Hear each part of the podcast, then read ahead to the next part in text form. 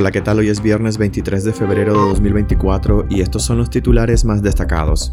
La Miss Universo Chainis Palacios visitará Costa Rica el 27 de febrero. Ordenan la detención del expresidente panameño Martinelli, asilado en la Embajada de Nicaragua. Aumenta la llegada de turistas a Nicaragua, pero disminuye el tiempo de estadía y el gasto diario se mantiene casi invariable. Los burros están en riesgo de extinción por su uso para encontrar la fórmula de la juventud.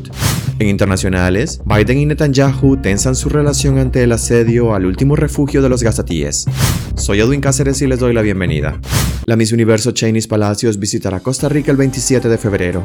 La nicaragüense Chainis Palacios, actual Miss Universo, visitará Costa Rica el próximo 27 de febrero junto a una comitiva de la franquicia del concurso, la cual representará una oportunidad para acercarse a la gran comunidad de nicaragüenses en el país, un viaje que genera mucha expectación tras las acciones llevadas a cabo por el régimen de Daniel Ortega contra el equipo de Miss Universo Nicaragua. La visita de Chainis Palacios a Costa Rica es organizada por el canal de televisión OPA, que indicó este jueves en un comunicado que el evento tiene como fin celebrar la belleza, la diversidad y el empoderamiento femenino en la región centroamericana. Chainis Palacios llegará a Costa Rica siendo su primera visita a un país centroamericano después del certamen, marcando un hito especial para la región y en particular para la comunidad nicaragüense en Costa Rica, indica un comunicado de los organizadores. La reina de belleza de 23 años está viviendo en Nueva York para atender sus compromisos con la franquicia internacional y su visita a Costa Rica es una oportunidad para acercarse a la gran comunidad de migrantes y exiliados nicaragüenses nicaragüenses que viven en este país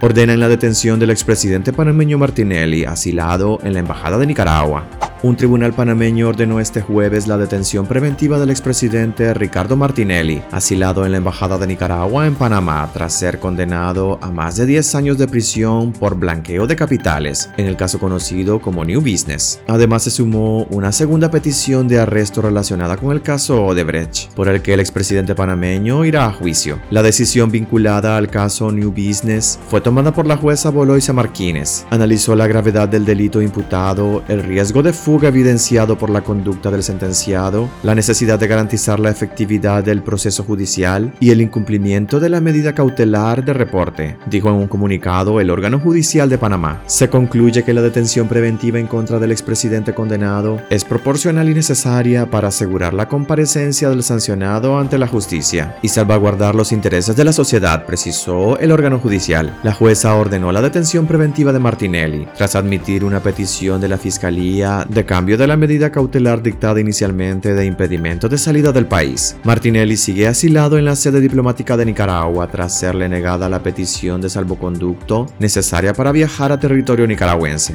Aumenta la llegada de turistas a Nicaragua, pero disminuye el tiempo de estadía y el gasto diario se mantiene casi invariable.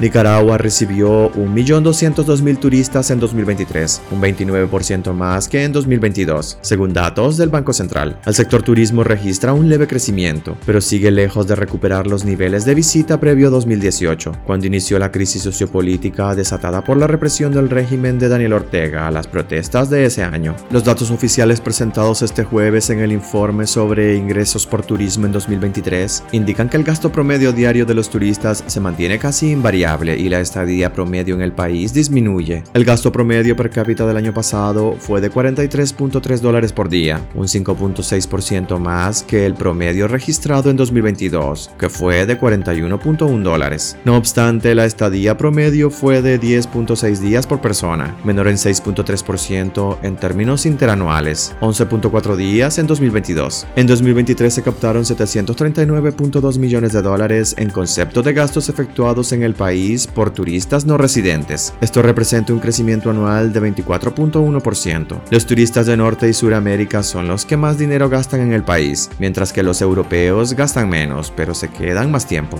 Los burros están en peligro de extinción por su uso para encontrar la fórmula de la juventud.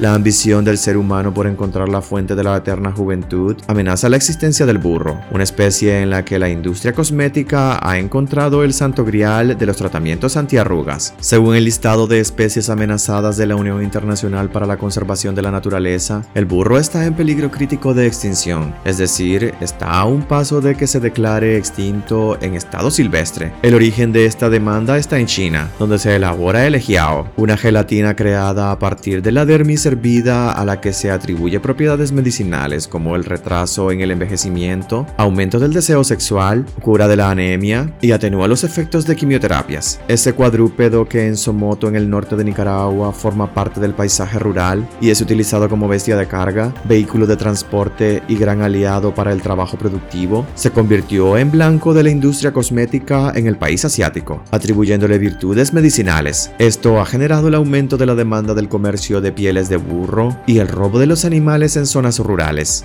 En internacionales, Biden y Netanyahu tensan su relación ante el asedio al último refugio de los gazatíes.